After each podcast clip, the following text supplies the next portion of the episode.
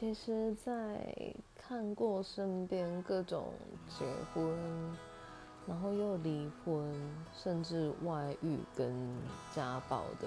各种例子之后，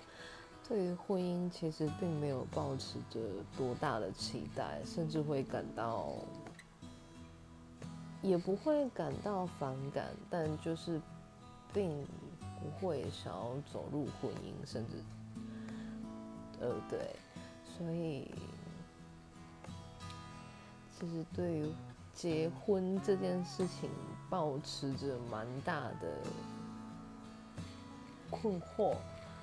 觉得说真的，结婚就是就是彼此之间感情的最后一步嘛，好像也不尽然，对啊，所以嗯，还有待就是讨论。